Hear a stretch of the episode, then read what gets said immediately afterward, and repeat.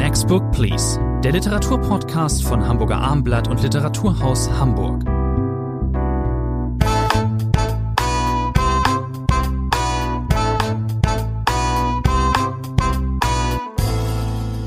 Mein Name ist Thomas André. Bei mir im Podcaststudio ist Rainer Moritz in bewährter Form. Heute besprechen wir lediglich einen Titel Jonathan Franzens neuen Roman.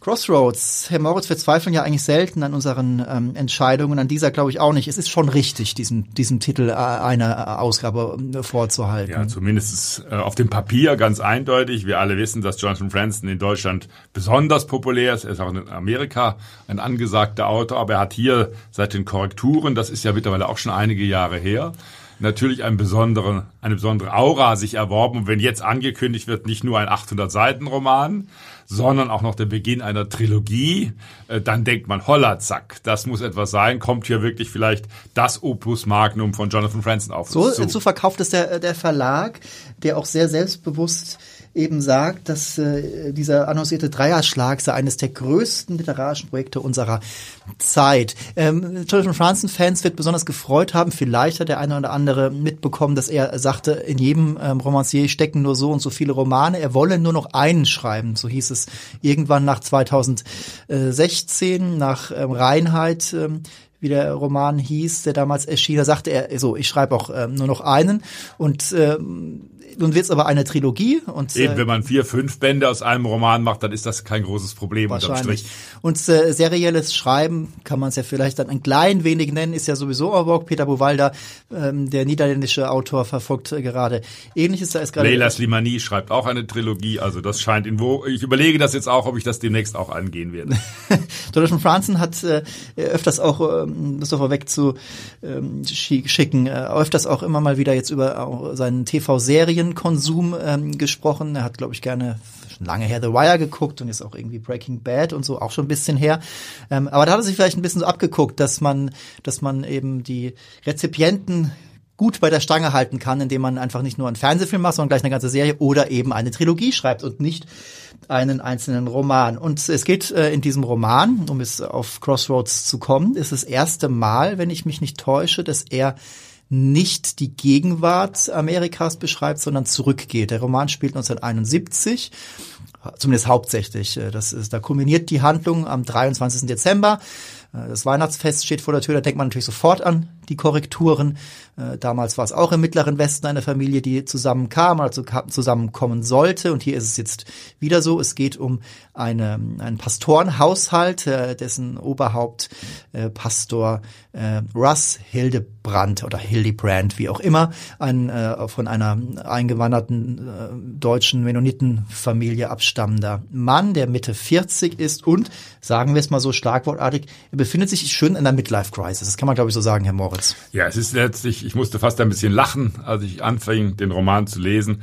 Es ist natürlich ein unglaublich typisches amerikanisches Setting. Zum einen haben wir, das kennen wir von Jonathan Franzen, aber natürlich von vielen anderen Autoren, eine Familie, die im Mittelpunkt steht, äh, das Ehepaar, die Kinder.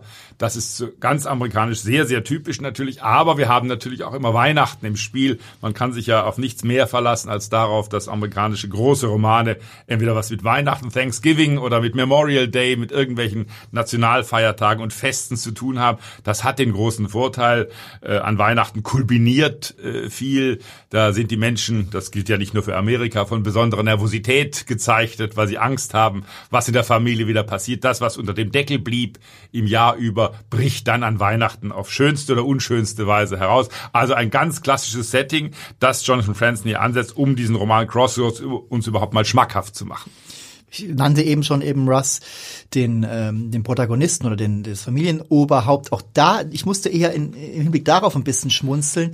Ähm, es geht ja relativ früh los äh, mit den ähm, fleischlichen Gelüsten des Pastors. Das ist ja nun auch ein äh, bekanntes äh, Sujet, das sehr, sehr ähm, dankbar ist. Also er steigt ähm, einer einem Gemeindemitglied hinterher, einer etwas jüngeren Frau, die verwitwet ist und ähm, wir werden ihn gleich als den großen Selbstbeschimpfer äh, äh, kennen, so möchte ich es mal behaupten. Also er ist der allergrößte Heuchler, weil er weiß natürlich, Ehebruch ist sowieso eine eine äh, Sünde, ähm, wie auch immer. Und ähm, er weiß, also dieses, diese, ähm, diese Handlung, die noch ähm, in der Zukunft liegt, also es ist noch kein Ehebruch vollzogen, das ist sozusagen äh, jetzt irgendwie das, äh, die kleine Explosion des, in der Familie. Das bekommen dann eben auch seine vier Kinder oder zumindest drei von ihnen. Der jüngste ist neun Jahre alt, der äh, ist eher Zaungast noch in diesem Roman. Die anderen drei nennen wir jetzt mal auch. Das ist der älteste Sohn Clem, der gerade ähm, angefangen hat, aufs College zu gehen. Das ist die ähm, etwas jüngere Tochter äh, Becky. Be Becky und Clem äh, haben ein sehr inten äh, intensives Verhältnis, sehr, sind sehr nah beieinander. Und dann gibt es noch den Teenager ähm, Perry, das ist das äh, Wunderkind, ein, ein Intelligenzbestie. Der aber mit Drogen auch handelt. Der, das muss man eben sagen. Das ist also eine, er ist auch manisch-depressiv, äh, wird irgendwann klar. Und er nimmt Drogen vor allen Dingen, handelt nicht, er nimmt Drogen, versorgt seine ganze Highschool, er nimmt aber vor allem auch Drogen und dann eben der jüngste Chatzen. Also, äh, diese, diese Kinder bekommen das irgendwo mit. Sie sind alle in dieser kirchlichen Jugendgruppe oder nicht alle, ähm, ist ja nicht mehr dabei, der war früher da. Und Marion, die Ehefrau, drei Jahre ältere Ehefrau von von Russ bekommt das ähm, irgendwann auch mit. So, und dann äh, implodiert oder explodiert Ja, das Geschickte an der Erzählweise, äh, man muss ja als Autor es auch erstmal hinbekommen, dass man die Menschen die Leserinnen und Leser 800 Seiten lang bei der Stange hält. Das ist natürlich bei solchen Romanen ein Problem und deswegen muss man genau hinschauen, wie macht es Franzen, wie versucht er es zu machen. Immerhin, Sie haben es gerade schon gesagt, eine Methode ist, dass er Konflikte anreißt zu Beginn. Sie haben Russ Hildebrand, den Pfarrer, erwähnt und dann diese Witwe Francis Cottrell, mit der sich etwas anbahnt. Es ist äh, klassisches Motiv. Dann wird irgendwas vorgeschützt. Man fährt zu einem Art Bazar, ist es, glaube ich, und dann wird sie mitgenommen. Dann muss geschickt abgewogen werden. Wer ist, darf noch im Auto sitzen? Wie bringt man die andere wieder los, die da auch mitfahren möchte? Also all klassisches Seitensprung-Ensemble, äh, wenn man äh, das so nennen möchte. Aber äh, das wird am Anfang nur angerissen. Also Sie haben es gesagt, es äh, bahnt sich etwas an, aber dann unterbricht Franson dieses sich anbahnen wieder. Dann haben wir, das sollten wir gleich erwähnen, einen wichtigen Konflikt. Er hat einen Widerpart in der Kirche. Wir müssen ja gleich auch über den Titel äh, des Romans sprechen. Es gibt eine Art kirchliche Gruppe, äh, die es aber gar nicht so sehr mit gebeten hat und die leitet eben ein deutlich jüngerer Mann namens Rick. Die Jugendgruppe, die ich ja, Eine Jugendgruppe, genau, Rick Ambrose und das ist von Anfang an klar der Widerpart, der hat Pfarrer Hildebrand quasi rausgedrängt äh, aus dieser Gruppe und dieser Konflikt äh, ist am Anfang sofort da er zieht sich dann aber immer wieder durch das Buch hindurch. Also Franson schafft Motive am Anfang, schafft Konflikte, die er kurz erwähnt, um sie dann immer wieder neu zu variieren im Laufe des Textes. Und es ist ein multiperspektivischer Roman. Er wird eben aus, äh, aus fünf Perspektiven erzählt, aus den drei älteren Kindern und dem Ehepaar und dort werden dann auch eben Handlungsstränge, die ausgelegt ähm, wurden und dann eben erstmal in den Hintergrund rücken, wieder aufgegriffen. Das ist äh, ziemlich, ziemlich gut gemacht, ist auch typisch äh, Franzen in irgendeiner Form. So kennt man das ähm, eben auch, ähm, vor allen Dingen was ähm, diese ähm, Familienaufstellung sozusagen angeht. Das ist typischster Franzen, da wird äh, er wenig zögerlich, ähm, die Konflikte offen zu legen, die in irgendeiner Form, ich sagte eben, das Buch spielt 1971, es könnte aber, was jetzt diese Konflikte angeht, auch 2021 äh, spielen. Da geht es um Eifersucht äh, unter den Geschwistern, da geht es um Rivalität, da geht es um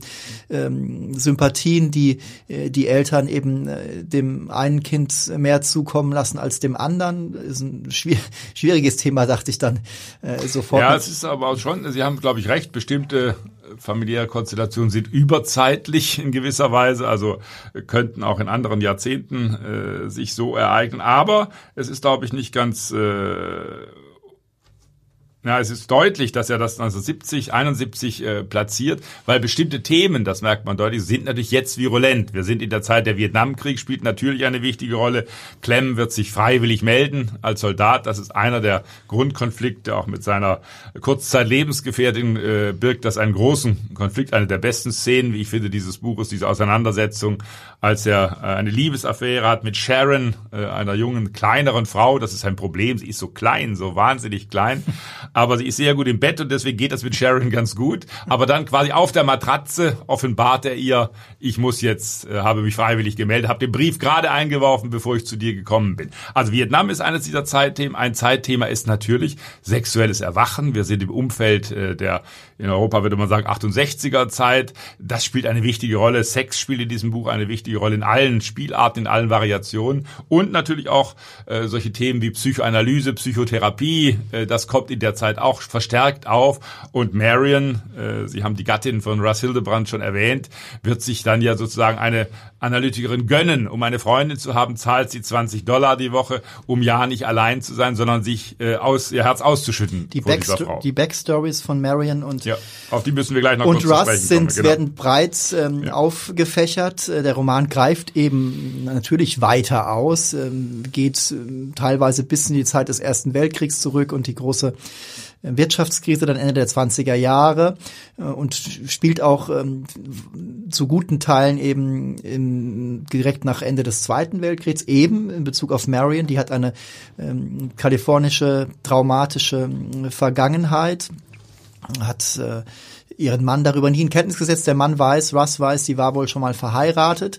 Das stimmt äh, nicht. Sie war aber äh, hatte da eben eine Affäre mit einem älteren Mann, als sie mit äh, Anfang 20 ähm, ähm, in einem Autohaus arbeitete. Dieser Mann war verheiratet und brachte sie, diese Affäre brachte sie an den Rande des Wahnsinns sozusagen. Sie war dann über mehrere Wochen ähm, in einer Klinik zur Gesundung. Das weiß niemand. Sie nimmt an, dass äh, ihre, lab, ihr labiles, äh, äh, ihre labile psychische Konstitution, dass die auf ihren äh, Sohn Perry übergegangen ist. Äh, den haben wir eben schon eingeführt, eben als den Drogendealer der Highschool, der selbst ähm, viel Marihuana raucht. Und äh, es wird, geht auch viel um Drogenerfahrungen in diesem Buch. Das sind auch nicht die schlechtesten Szenen, auch teilweise sehr lustig. Dürfen wir vielleicht an der Stelle verraten. Die Becky, die Tochter, die einzige Tochter des Ehepaars, hat äh, ein ähm, Erweckungserlebnis äh, unter, als sie den ersten, äh, im ersten Mal ähm, ähm, Marihuana geraucht hat, äh, im Altarraum der Gemeinde ihres Vaters. Und äh, fortan glaubt sie, dann doch sehr an Gott. Ähm, und ähm, es gibt verschiedene Gründe, lieber Herr André, zu Gott zu finden. Mhm. Und hier werden auch manche beschrieben. Dieses Thema Religion spielt natürlich in einem Pfarrerhaushalt eine sehr, sehr äh, große Rolle. Ich möchte noch mal auf das Erzählprinzip zurückkommen. Wir haben am Anfang gesagt, äh, Franzen legt bestimmte Fährten aus, auf die er immer wieder zurückkommt, die er manchmal verlässt, dann wieder zurückkehrt, 100 Seiten später. Und wir haben es gerade am Beispiel von Marion, Russ Ehefrau, gesehen. Es ist natürlich ein Prinzip dieses Romans und das sorgt letztlich auch für den Umfang äh, dieses Buches, äh, dass er wie eine Art Schichtensystem funktioniert. Das heißt, wir haben die Gegenwart, wir haben Marion jetzt 1971 im Dezember, aber dann, Sie haben es gerade eben gesagt, erfahren wir in langen, weitschweifigen Kapiteln, was war vorher was hat sie ihrem Mann verschwiegen? Also dieses Grundthema, was wissen Eheleute voneinander?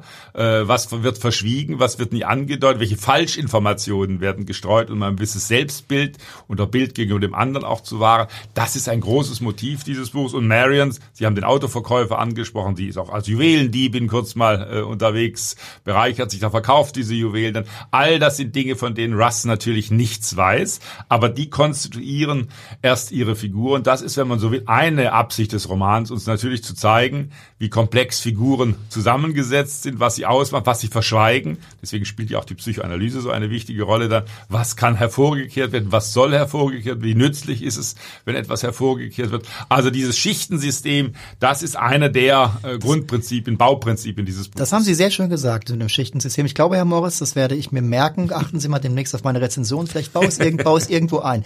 Ähm, ich finde, das sind auch nicht die schlechtesten Teile des, ähm, des Romans, wo es dann eben retrospektiv ähm, äh, zu, äh, äh, wenn man, wo er zurückgeht, ähm, eben um die Hintergrundgeschichten ähm, zu erzählen, um eben zu zeigen, diese Figuren sind die Figuren sind die, die sie geworden sind, weil dies und jenes ähm, geschah. Der Roman ist auch deswegen, hat so, äh, wenn man in der Kinosprache spricht, oder nein, kann man auch in Literatur sagen, hat deswegen auch so eine wirklich deutlich Überlänge. Ob mich, hat mich, mich hat's nicht gestört, aber zur Bewertung kommen wir später. Eben auch deswegen, weil hier quasi auf gewisse Art und Weise in Slow Motion erzählt wird. Ähm, Franzen ist ja der Meister der, der Szene, der Dialogszene. In diesem Fall sind es sehr viele, kann man vielleicht so teilweise richtige Hassdialoge. Also äh, wir treffen das Ehepaar erstmals, ich glaube so nach 500 Seiten trifft das Ehepaar erstmals wirklich mhm. aufeinander. Und da wissen wir von beiden eben schon viel. Natürlich passiert in dem Moment dann, dass Marion die da ist ähm, auch da ist Franz ein wenig zimperlich. Äh, ähm, äh, ihr Mann ähm, Russ ähm, ist ja auch deswegen jetzt scharf auf andere Frauen, weil er seine eigene nicht mehr anziehend findet. Die ähm, ist äh, etwas in die Breite gegangen und äh, das hat auch manches mit, mit Selbsthass dann sozusagen zu tun. Das erfahren wir dann, als es, äh, als wir dann beiwohnen diesen ähm, Psychotherapiesitzungen, die sie eben ansprachen.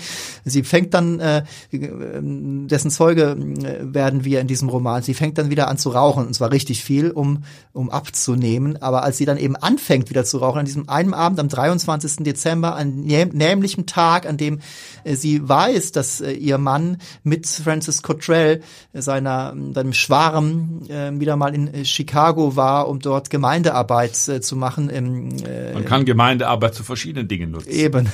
Und dann kommt er abends nach Hause, er steckte dann im Stehchaos fest, hatte einen kleinen Verkehrsunfall und dann ist die ganze Bude verquarzt und er ist total angewidert und wie sie in die Schranken weisen und äh, er ahnt schon, dass sie auch etwas ahnen kann wiederum und dann lässt sie ihn sowas von dermaßen auflaufen. Ein ganz hartes Gespräch, da wird dann überhaupt äh, keine Rücksicht mehr genommen, was sie natürlich vorher jahrzehntelang taten. Das ist ein Pastorenhaushalt. Das ist, ähm, die sind sehr gläubig, die ähm, äh, haben. Aber wir wissen ja, Herr André, da geht's am schlimmsten da geht's zu dem Pastorenhaushalt. Da ist die nicht nur die Literaturgeschichte voll davon. Nein, ich glaube, Sie haben völlig richtig gesagt, diese Konfrontationen sind hart, äh, sind auch für den Leser dann äh, ja wie ein Sog ist das dann. Es gibt ja Auseinandersetzungen, um noch ein Beispiel zwischen Russ und seinem Sohn Clem, als die beiden zu einer Freizeit gemeinsam aufbrechen. Und der Vater verzweifelt, um diesem Rick Ambrose eins auszuwischen, versucht sich anzubiedern mhm. an die Jungen in der Gruppe und seinem Sohn. Nichts peinlich ist als der Vater, der so auf guter Kumpel äh, macht, äh, geschickt versucht, überall mitzutun, wo ihn niemand haben will. Auch das sind sehr, sehr harte Szenen, wie ein Sohn quasi vor Peinlichkeit stirbt über seinen Vater. Und dieser Russ ist ja auch eine sehr gemischte Persönlichkeit. Sie haben gerade gesagt, er versucht, sich einzulassen auf diese Witwe. Das macht er auch nicht so wahnsinnig äh, geschickt äh, letztlich. Das heißt an einer Stelle mal, die hat mir besonders gut äh, äh über, äh, gefallen über ihn. Er sei äh, schlecht genug, also moralisch mhm. schlecht genug, um Verlangen auszuüben, sinngemäß nach einer Frau, die nicht seine Ehefrau war. Aber er war selbst schlecht drin im Schlechtsein. Also Russ Hildebrand ist einer, der es nicht mal wirklich gut hinbekommt, äh, übles, moralisch Verwerfliches zu tun. Und dieser Grundkonflikt geht mit diesem manchmal bedauernswerten Mann natürlich den ganzen Roman über durch. Das, ähm, das ist äh, so. Mir ist, ähm, ich fand noch sehr, ja, der, der, wird ja auch so eingeführt, äh, ein, ein Grund für den Konflikt, aber wo Rick Ambrose, sein Gegenspieler, in sozusagen auch ähm, auskontert ähm, und ihn ähm, so wegbekommt da und selbst seine, seine Stelle einzunehmen, sein, seine Position. Äh, das, er hat sich ja so sagen, also auf sagenhaft dämliche Art und Weise, naive Art und Weise, hat er ja auch sozusagen eine, eine, eine junge Frau, eine Teenagerin da fast schon sexuell belästigt, wie man, äh, äh, als, als er ihr erzählt, dass er mit seiner auf seine Frau kein Begehren mehr verspürt in Bezug auf seine Frau. Und ähm, das bespricht er mit einer 16 oder 17-Jährigen. Das geht natürlich gar nicht. Also es werden auch teilweise Themen hier angeschnitten, die wir, die uns als sehr aktuell und heutig erscheinen. Ähm, ähm, so sexuelle Übergriffigkeit, vielleicht auch in irgendeiner Form ähm, das afroamerikanische Leben. Ähm, genau, natürlich Martin Luther King fällt als Name natürlich auch äh, in diesem Buch. Das heißt 71, da ist auch äh, die Frage der Rassentrennung natürlich noch einmal anders äh, bewertet oder ein anderer Konflikt als heute.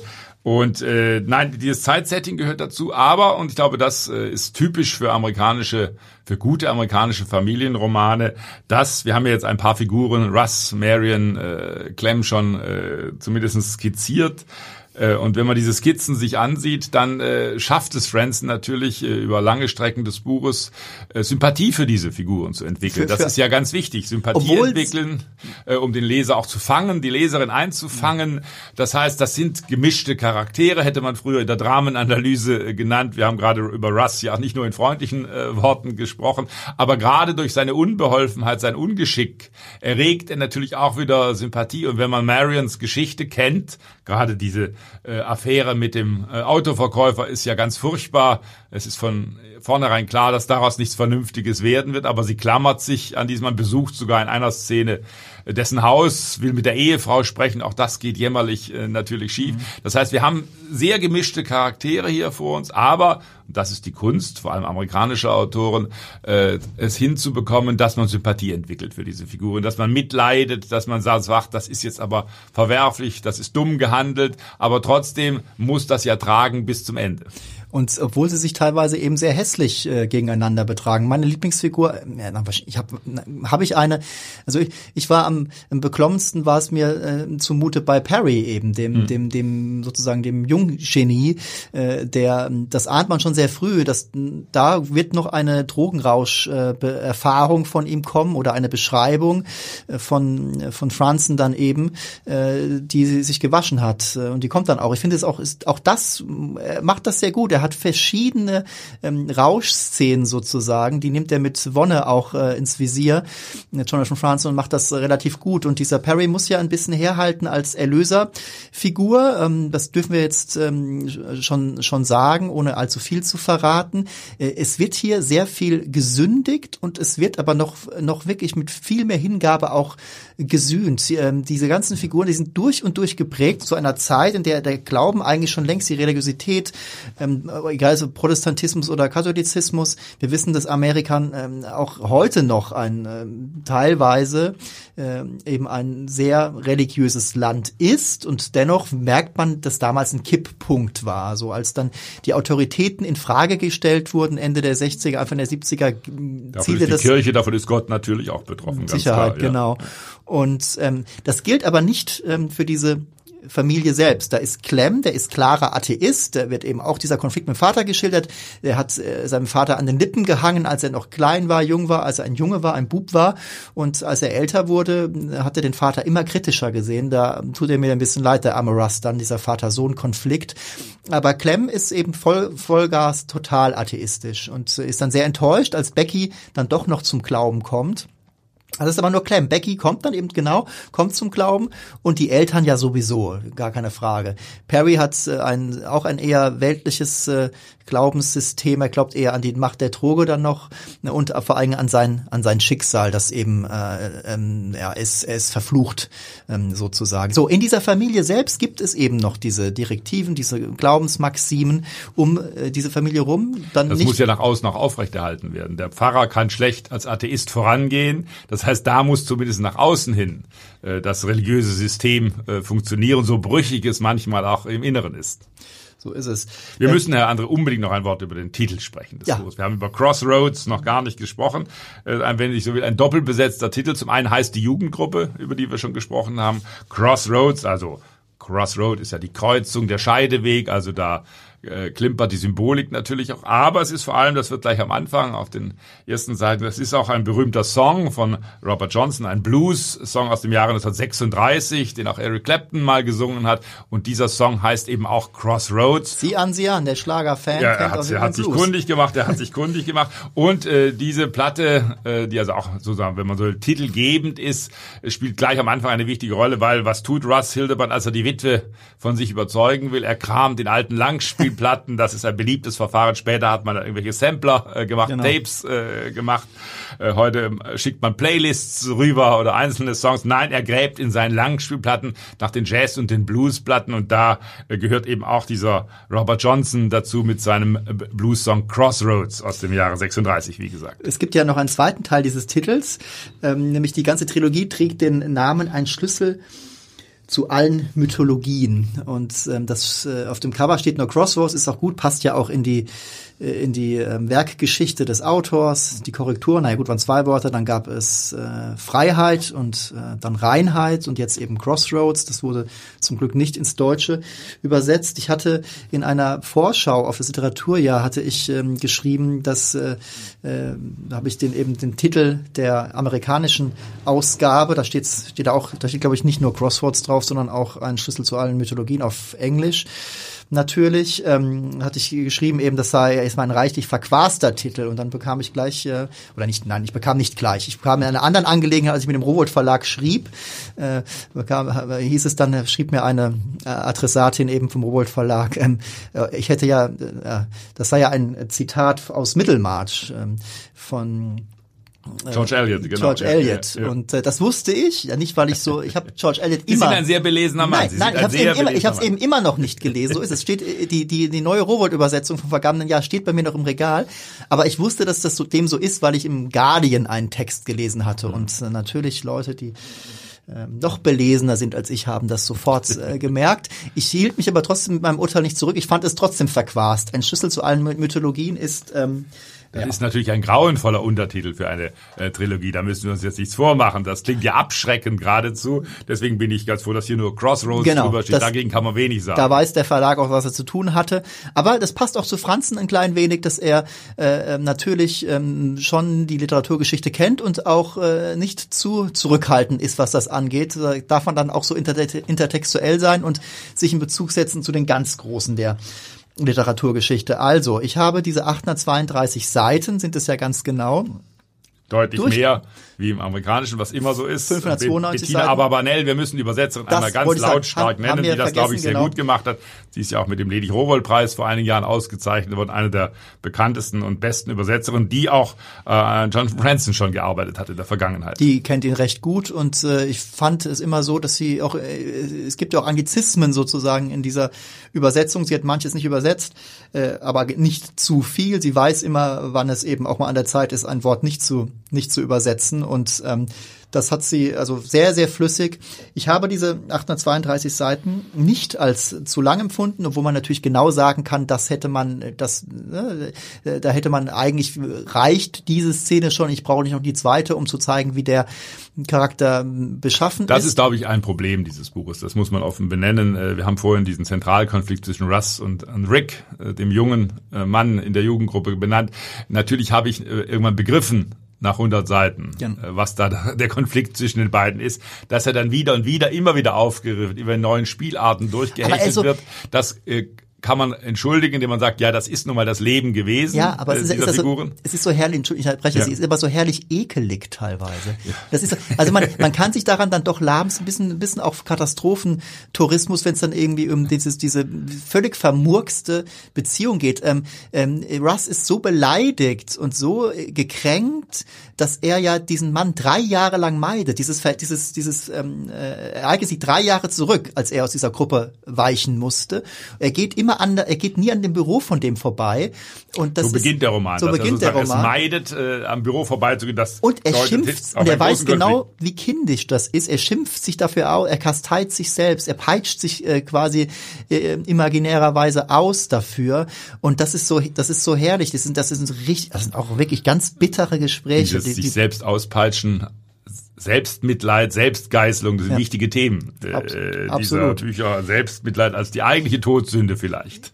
wir haben uns, glaube ich, einig, lieber Herr Moritz, dass, wenn man streng ist, Sie haben vollkommen recht, habe ich ja auch schon angedeutet, es, ist, sind, es sind manchmal drei Szenen, wo eine reicht. Aber da es Jonathan Franzen ist und da das alles meisterlich gemacht ist, sage ich jetzt einfach so. Und ähm, ich habe, äh, lese ich das eben so, es gibt wenig Längen in diesem Buch, habe ich so empfunden. Ich, ich ähm, habe mich an jedem Kapitel äh, erfreut, wo es dann eben noch, äh, wo noch mehr Familienspannungen auftauchten. Ähm, es gibt auch viel noch so Geschichten wie diese, diese Indianer-Vergangenheit von Russ zum Beispiel in seiner äh, Jugend, äh, als er die, seine, seine, sein, das Fundament legte für eine lebenslange Verbindung sozusagen äh, mit äh, einem dem Urvolk in Indiana. Das sind auch da erfährt man auch viel über Amerika und und das ist Ich da, bin jetzt, lieber Herr André, sehr gespannt auf Ihre Punktzahl einfach. Sehr gespannt. Sie können sich es vielleicht denken. Also äh, wir sind, ich schwanke natürlich zwischen acht und neun.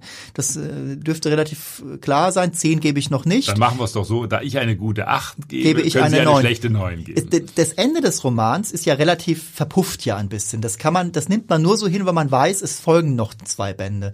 Ähm, so, also wir sind bei 8,5. Äh, Sie sind bei der 8, ich bin bei der 9, liebe Zuhörerinnen und Zuhörer. Das war die neue Folge von Next Book Please. Rainer Moritz und ich ähm, empfehlen beide den neuen Roman von Jonathan Franzen und ähm, würden uns freuen, wenn Sie das nächste Mal wieder mit dabei sind.